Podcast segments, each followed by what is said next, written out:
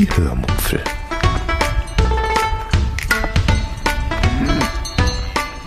Aus dem Tagebuch einer Allgäuerin.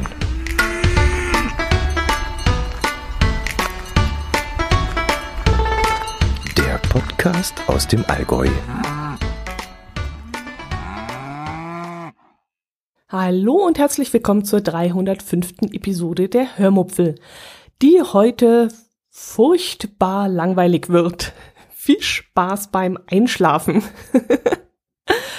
ja, ihr Lieben, ich sitze jetzt schon seit einer, ich glaube, geschlagenen halben Stunde vor dem PC und überlege, was ich euch erzählen könnte.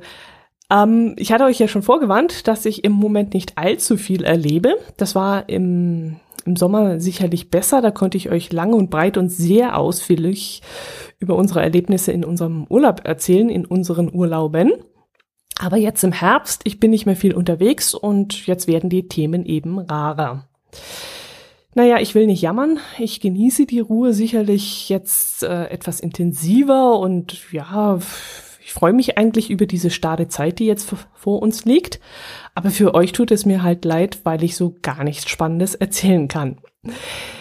Ja, dann erzähle ich euch halt einmal, was ich in der vergangenen Woche so angestellt habe und vielleicht komme ich ja dann wieder vom Hundertsten ins Tausendste, wie so oft. Hm. Arbeitsmäßig läuft es im Moment recht ruhig, was ich ganz gut finde, denn im Familienkreis habe ich so ja ein kleines Sorgenkind sitzen, das gesundheitliche Probleme hat und da bin ich dann ganz froh, dass ich meine Kraft nicht in die Arbeit stecken muss, sondern mich auf unser Familienmitglied konzentrieren kann. Wenn jetzt beides so ein bisschen eskalieren würde, würde mir das zu schaffen machen, aber so kann ich ja meine Gedanken eben auf das Privatleben konzentrieren. Diese gesundheitlichen Probleme sind momentan noch recht überschaubar und auch in den Griff zu kriegen. Und deshalb will ich eigentlich nicht unbedingt jammern darüber. Aber ich denke mal, dass sich das Ganze im Laufe der nächsten vielleicht zwei Jahre zuspitzen wird. Und ja, wie soll ich es erklären? Ich fühle mich da im Moment so ein bisschen wie auf einer Skisprungschanze sitzend. Äh, um da mal ein plastisches Bild vor euren Augen zu formen. Und ich sitze da eben oben auf diesem Absprungbalken dieser Skisprungschanze und bewege mich so langsam in Zeitlupe diesen Anlauf hinunter. Ich bin also von diesem Balken oben schon runter und die Ski nehmen dann so langsam an Fahrt auf und ich sehe schon, dass es immer steiler und immer schneller für mich wird und dass da unten der Absprung auf mich wartet. Jetzt könnte man natürlich sagen, cool, sowas Tolles wie Skispringen. Kann man sicherlich mal machen, aber mir macht das Ganze eher Angst und mir graut es vor diesem steilen Abschnitt und äh, vor dieser hohen Geschwindigkeit. Aber ich weiß dann natürlich auch, dass ich jetzt nicht mehr zurück kann und ich weiß auch schon in etwa, was da unten auf mich zukommt. Ich weiß allerdings noch nicht, wie lange die Fahrt dauern wird und was mich nach dem Absprung so da unten im Auslauf erwartet und wie gut ich im Auslauf unten ankomme und wie ich das Ganze meistere.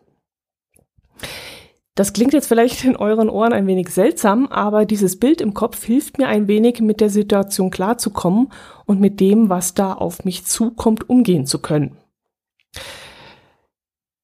Ja, ähm, nichtsdestotrotz versuche ich auch manchmal dieses Bild im Kopf auszublenden und mich davon abzulenken von dieser Situation und im Moment mache ich das, wie gesagt, nicht mit irgendwelchen Reisen und Ausflügen, sondern eher mit irgendwelchen Dingen, die in unserer neuen Wohnung zu erledigen sind. Mm, das ist zum Beispiel meine neue Küche, die ich jetzt ausgiebig nutze und an der ich viel Spaß habe und die mich ein wenig erdet und mich eben von diesem Flug, von diesem Skisprungschanzenflug ablenkt.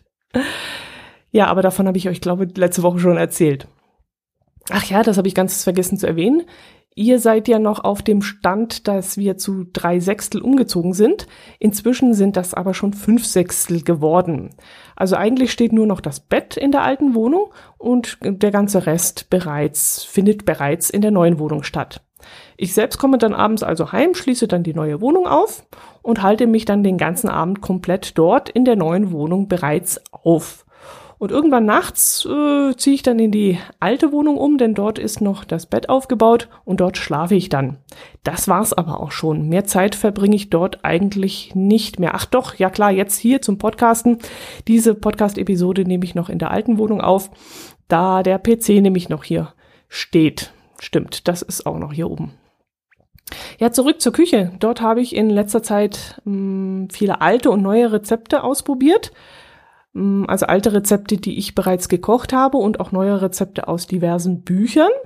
Und diese musste ich dann auch alle an die neuen Küchengeräte anpassen. Leider gibt es noch nicht so viele Bücher, also Kochbücher, die speziell für Dampfbackofen konzipiert wurden. Und so muss ich mich dann immer ein wenig durch mehrere Kochbücher und durch diverse Internetseiten durchwursteln, um die Gerichte richtig zuzubereiten. Spannend war da zum Beispiel ein Gericht, das ich am ersten Weihnachtsfeiertag gerne machen möchte. Normalerweise sind wir da immer bei meiner Mutti gewesen, die ihr ja auch die, aus diversen Podcasts kennt, äh, Podcast-Episoden kennt, so muss ich sagen. Aber für sie ist das Kochen inzwischen zu anstrengend und so hat sie uns gefragt, ob es uns viel ausmachen würde, wenn sie keine Weihnachtsgans mehr für uns machen würde. Für uns ist das kein Problem. Mm, ich denke mal, jedes hat seine Zeit, alles hat seine Zeit und die Zeit der Weihnachtsgans bei Mutti ist jetzt eben vorbei. Ich habe ihr dann gesagt, dass das sie gerne dann zu uns kommen kann, was dann aber die Frage aufgeworfen hat, was ich dann an diesem Tag kochen soll. Jetzt könnte man sagen, na ja, das Gleiche, mach halt auch eine Weihnachtsgans, so wie deine Mutti sie gemacht hat. Aber ganz ehrlich, mit ihrer Weihnachtsgans möchte und kann ich mich auch gar nicht messen. Also, da würde ich mich auch so fühlen, als würde ich mich messen und müsste mich dann auch ihrer Kritik aussetzen. Und das möchte ich eigentlich nicht, nicht machen. Und zweitens mag sie selber eigentlich auch gar keine Weihnachtsgans und hat das eigentlich immer nur für uns zuliebe gemacht. Also dachte ich, hm, ja gut, ganz ist gestrichen, dann machst du halt was anderes und dann probierst du am besten auch gleich mal etwas in, in deinem neuen Ofen aus. Ich habe dann ein Rezept zu Hähnchenroulade gefunden, die man mit Pilzen füllen kann und dazu eine Aprikosensoße. Das kommt auch, glaube ich, dem Geschmack meiner Mutti sehr entgegen. Sie mag ähm, Hühnchen und Pute wesentlich lieber. Und ich könnte mir vorstellen, dass ihr das dann auch mehr liegt. Jetzt gibt es zu dieser Jahreszeit natürlich keine frischen Aprikosen und Aprikosen aus der Dose, das wollte ich auch auf keinen Fall dafür hernehmen. Also habe ich das Rezept wieder einmal ein wenig abgeändert und habe stattdessen Birnen genommen. Birnen kann man auch recht gut weihnachtlich abändern, indem man da ein paar weihnachtliche Gewürze und vielleicht etwas Rotwein und andere Dinge verwendet und dann habe ich das Ganze noch vorher einmal sicherheitshalber ausprobiert, denn ich möchte mich dann natürlich am ersten Weihnachtsfeiertag nicht blamieren, weil das Fleisch vielleicht zu trocken geworden ist oder sonst irgendwas nicht funktioniert hat. Natürlich musste ich da auch dann wieder die ganze Garzeit und die Einstellungen am Dampfbackofen selbst zusammenwursteln, ähm, weil ich dazu kein passendes Rezept in irgendwelchen Foren oder ja Plattformen oder Büchern gefunden habe, weil wie gesagt, für Dampfbackofen gibt es nur ganz wenig Rezeptbücher. Aber das hat dann auch ganz gut geklappt. Ach ja, jetzt könnte ich euch noch das äh, zum Thema Reiskocher erzählen. Ich weiß ja nicht, wer von euch zu Hause so ein Ding rumstehen hat, so einen Reiskocher. Aber der Reiskocher war dann bei uns mal wieder ein kleiner Auslöser, der zu einer, sagen wir mal, ja, mittelgroßen Welle wurde. Also mein Herz allerliebster kam eines Tages nach Hause und schwärmte mir von einem Reiskocher vor, den sich einer seiner Kollegen gekauft hatte. Dieser Kollege scheint viel asiatisch zu kochen und hat sich deshalb diesen Reiskocher übers Internet bestellt. Und äh, darüber haben sich die beiden Männer wohl ausführlich ausgetauscht, weshalb mein Herz allerliebster dann abends nach Hause kam und in vollsten Tönen geschwärmt hat. Ja, ich habe mir das dann alles so angehört und innerlich dann allerdings relativ schnell abgehakt. Hm, ich hatte dann so eine Liste vor mir, wie zum Beispiel erstens, wir essen, wenn es hochkommt, vielleicht viermal im Jahr Reis. Also lohnt sich so ein Reiskocher nicht für uns. Zweitens, es gibt auf Anhieb drei verschiedene Garmethoden, die mir als Alternative zu einem Reiskocher einfallen würden, die man durchaus auch nehmen könnte. Und drittens, wenn wir so ein Ding kaufen, was sich automatisch aus eins und zwei ergibt, würde dieses Ding genauso wie der Eierkocher, wie die Fritteuse, wie das Raclette, wie das Fondue, wie das Waffeleisen äh, und eine Million anderer Geräte bei uns die meiste Zeit des Jahres einfach nur rumstehen. Also war für mich relativ schnell klar, dass ich keinen Reiskocher brauche und das sagte ich dann meinem Herz allerliebsten dann auch was ihn natürlich überhaupt, was ihm natürlich überhaupt nicht gefiel, denn er hatte sich so darauf gefreut, ein neues Spielzeug ins Haus schleppen zu können. Ja, aber was soll ich machen? Also, wir brauchen das Ding nicht. Es steht nur wieder rum und das möchte ich eben völlig vermeiden. Ähm, ja, gut. Aber dieses Gespräch war dann immerhin der Auslöser dafür, dass ich mir bei meiner, äh, bei, bei der nächsten Gelegenheit das Rezeptbuch für unseren Autocook rausgeholt habe und nach einem Reisgar-Rezept gesucht habe. Von dem Autocook Pro, den habe ich euch ja schon mal vorgestellt in einer Episode. Das ist so ein Dampfkochtopf mit ja, Kochunterstützung. Also da gibt es so ein Bedienfeld oben. Ich möchte nicht sagen Touchscreen, aber es gibt da oben eben die Möglichkeit, digital da paar Sachen einzustellen, äh, was dann auch ein bisschen nerdig ist. Wenn ihr mehr davon wissen wollt, solltet ihr die Episode 281 anhören. Da stelle ich das Ding etwas näher vor. Und zusätzlich gibt es dann noch einige Blogbeiträge unter www.die-hörmupfel.de, wo ich so Sachen wie, ja, gefüllte Paprika, Pilzrisotto, Chili con Carne und einige andere Rezepte ausprobiert habe.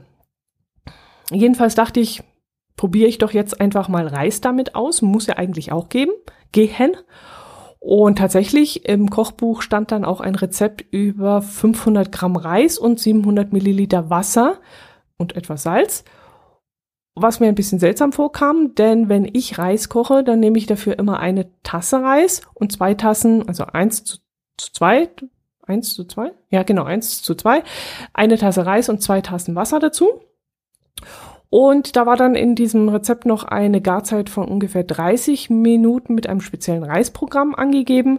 Und da komme ich, glaube, wenn ich den Reis im Topf mache, auch auf 15 Minuten. Also auch eine ganz andere Zeit. Gut. Ähm, wie gesagt, sonst habe ich das Ganze immer ganz normal im Topf gemacht. Eine Tasse Reis, zwei Tassen Gemüsebrühe, Reis gründlich waschen, im Topf bei etwas Öl anbraten, mit Gemüsebrühe aufgießen und köcheln lassen. Und je nach Konsistenz habe ich dann immer ein bisschen Flüssigkeit nachgegeben, so lange bis der Reis dann gar war. Richtig, gut. So, so war es sonst immer. Hat auch immer funktioniert, war dann allerdings nicht so fluffig und locker, wie man das allgemein hin kennt. Der Reis war dann eben, eben immer eher so ein bisschen, ja, ich möchte mal sagen, saftig, um es positiv auszudrücken. Aber das hat äh, meistens immer bei uns geklappt, trotzdem gepasst, weil ich immer Asiagemüse dazu gemacht habe. Und im Asia-Gemüse war dann auch noch Sojasauce, Gemüsebrühe, Zucker und Sambal Oleg drin. Und das waren, glaube ich, die Gewürze, genau. Und mit diesem saftigen Reis dazu hat das immer super gepasst. Ja, seid ihr jetzt schon eingeschlafen bei dem Thema? äh, okay, wer jetzt noch wach ist, der erfährt jetzt, wie der Reis aus dem Autocook Pro dann im Nachhinein aussah. Da waren ja 500 Gramm Reis ähm, vorgegeben worden was für mich jetzt allerdings ein bisschen zu viel war. Ich brauche, wie gesagt, nur eine Tasse davon.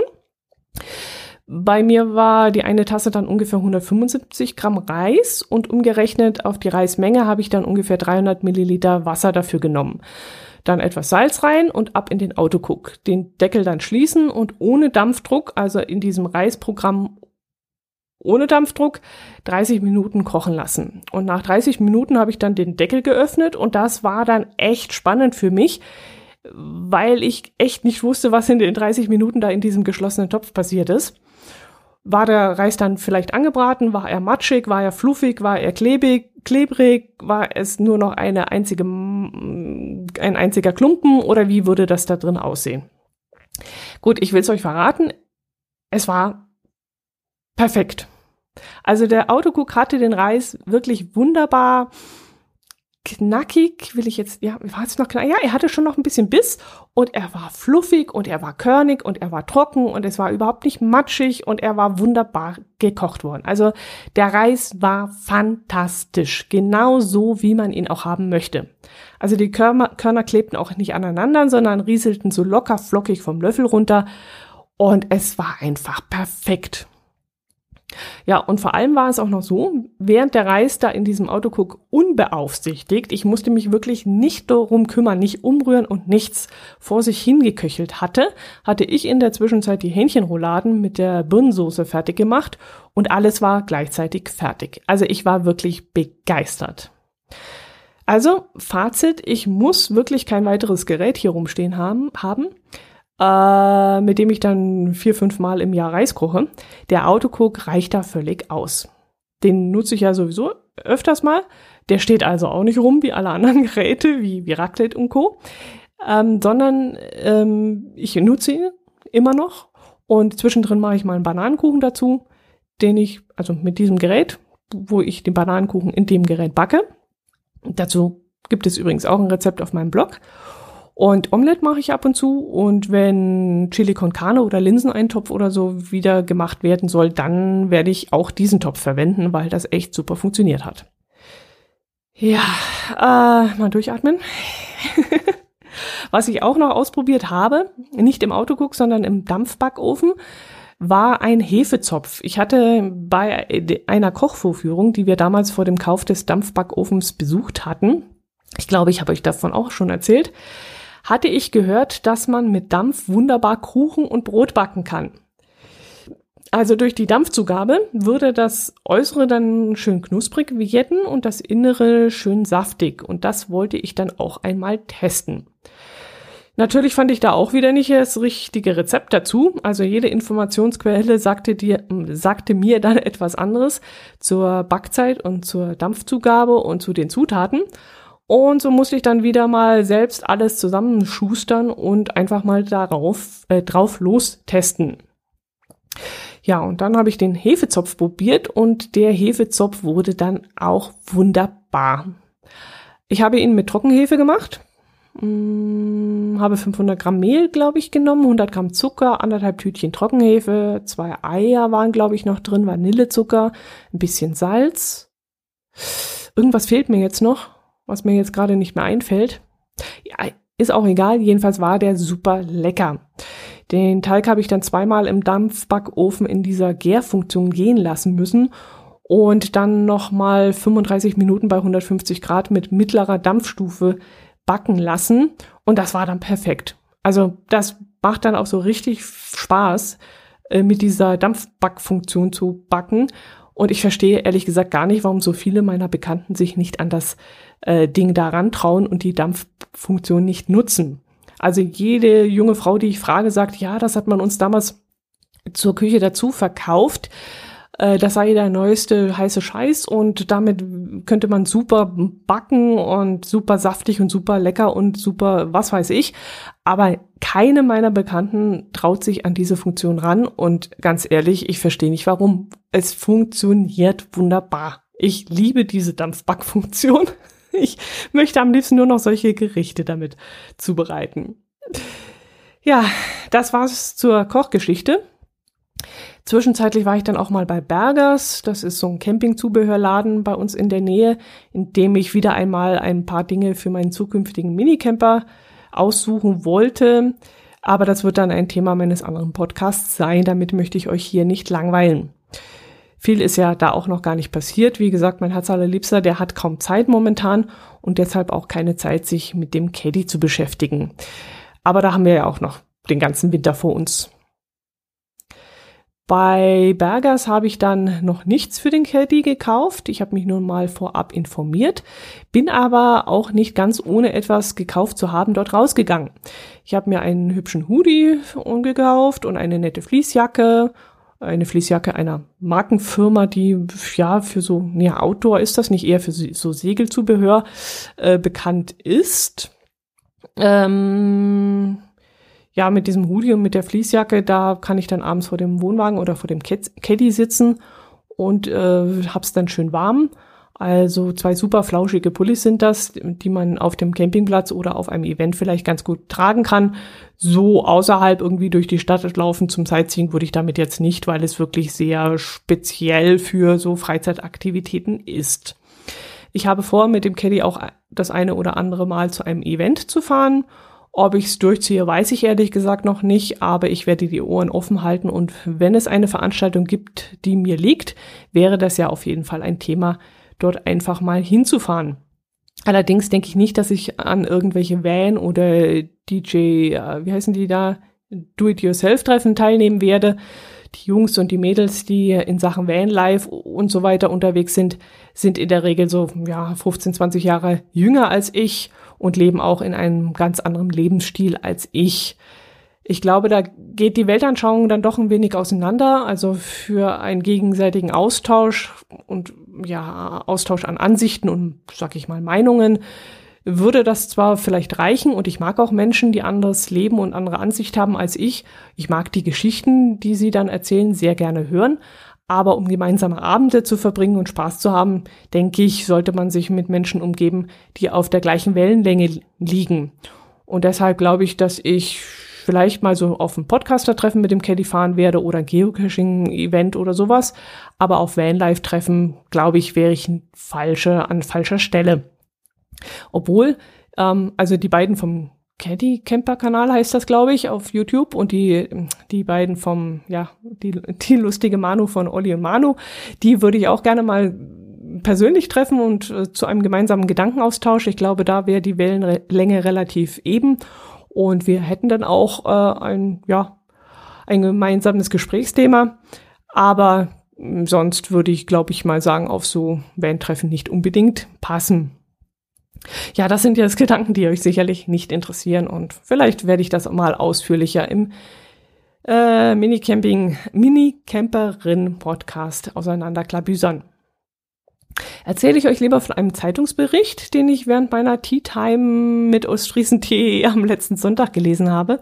Da ging es nämlich um eine Frau aus Augsburg, die im Rollstuhl sitzt und regelmäßig mit der Bahn fahren muss. Die Überschrift dieses äh, Artikels lautete irgendwas mit, äh, wie die Bahn mit Rollifahrern umgeht oder wie die Bahn Rollifahrer diskriminiert, genau so hieß es. Und die Überschrift klingt jetzt in manchen Ohren jetzt vielleicht ein bisschen reißerisch, Diskriminierung, Rollifahrer und so. Aber wer den Podcast von Björn, AK Hobbyquerschnitt hört, der weiß, dass das offensichtlich nicht ganz übertrieben ist. Die Bahn scheint da alles andere als behindertenfreundlich zu sein und scheint auch überhaupt so gar keine Anstalten zu machen, sich da verbessern zu wollen. Bei uns im Allgäu gibt es auch einen Bahnhof, der sehr stark frequentiert ist, weil er ein Umsteigebahnhof ist, an dem man dann entweder Richtung Oberstdorf fährt.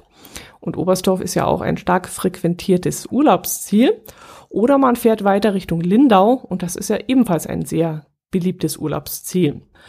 Und wenn man, Schrägstrich, die Bahn jetzt sagen würde, naja, die paar Rollstuhlfahrer, die da hinfahren wollen, äh, die fallen da nicht so ins Gewicht, die können ja, äh, da, dafür können wir ja nicht den ganzen Bahnhof umbauen.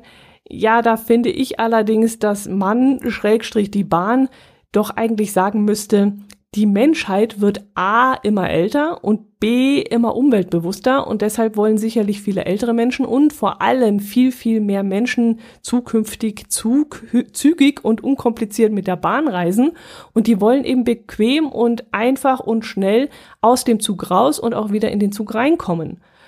Und sie wollen auch ähm, saubere Toiletten vorfinden mit breiten Türen und breit äh, und wind- und regengeschützte Bahnsteige vorfinden. Und ich weiß nicht, was da die Bahn sich denkt, was da los ist, aber die müsste doch ein bisschen weiterdenken als über dieses Rolli-taugliche hinaus.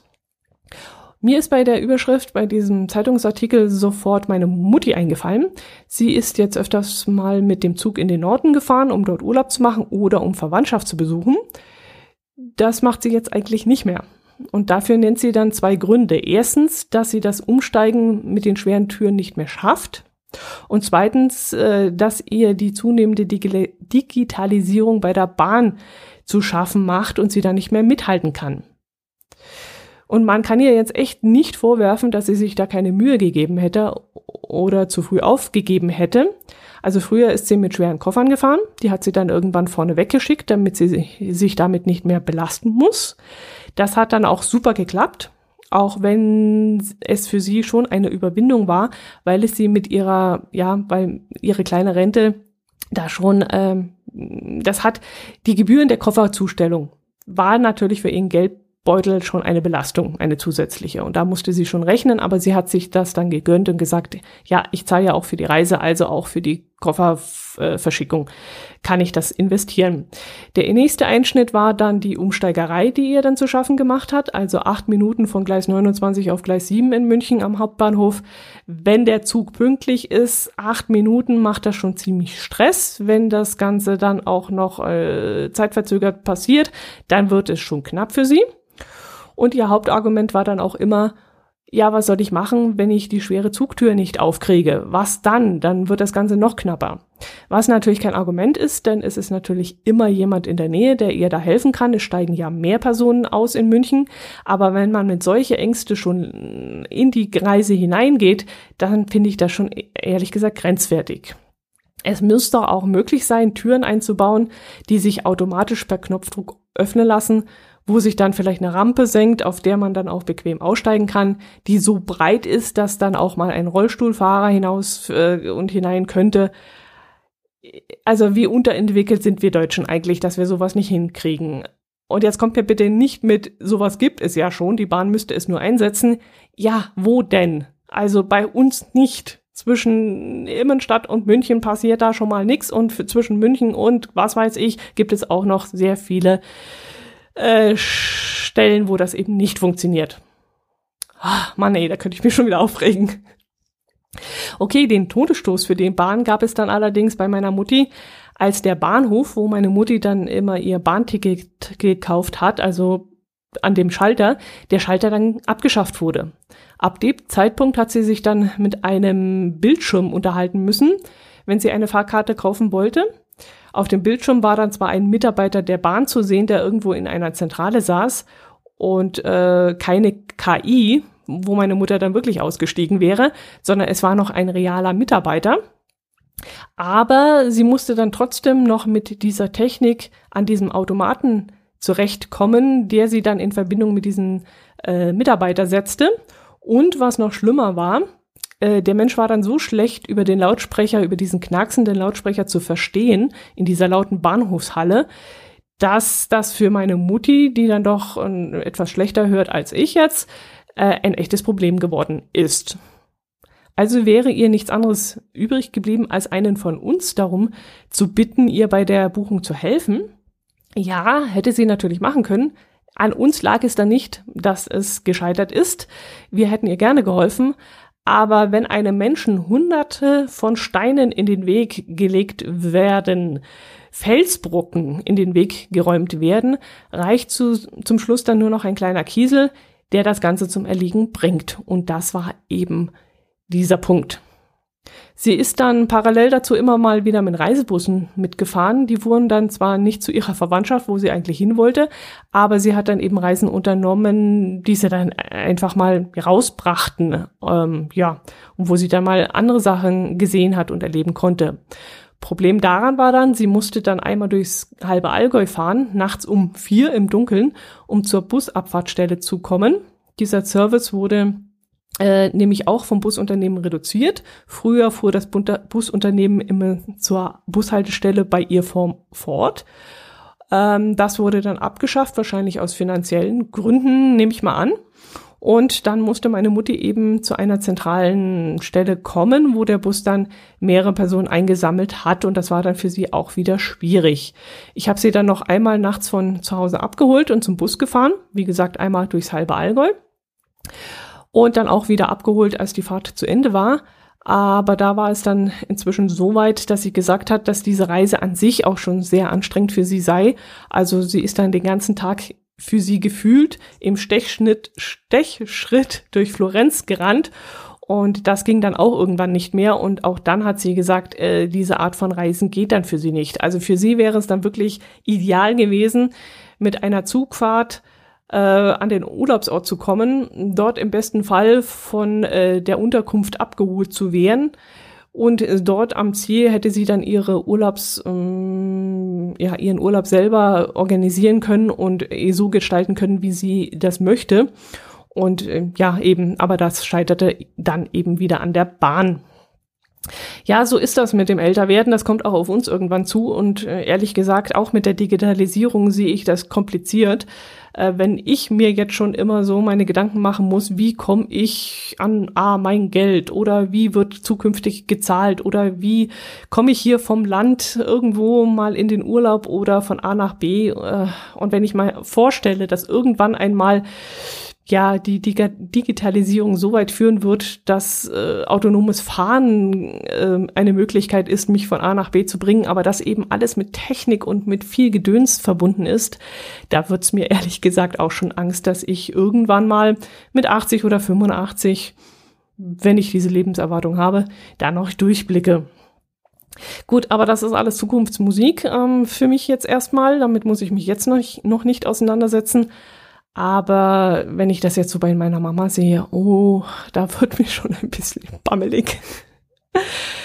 Gut, ich hoffe, äh, wie immer habe ich das Gefühl, ich bin wieder davon galoppiert und dafür, dass ich überhaupt kein Thema mitgebracht habe, äh, war es dann doch ein bisschen viel jetzt. Ich hoffe, es hat euch trotzdem ein wenig unterhalten.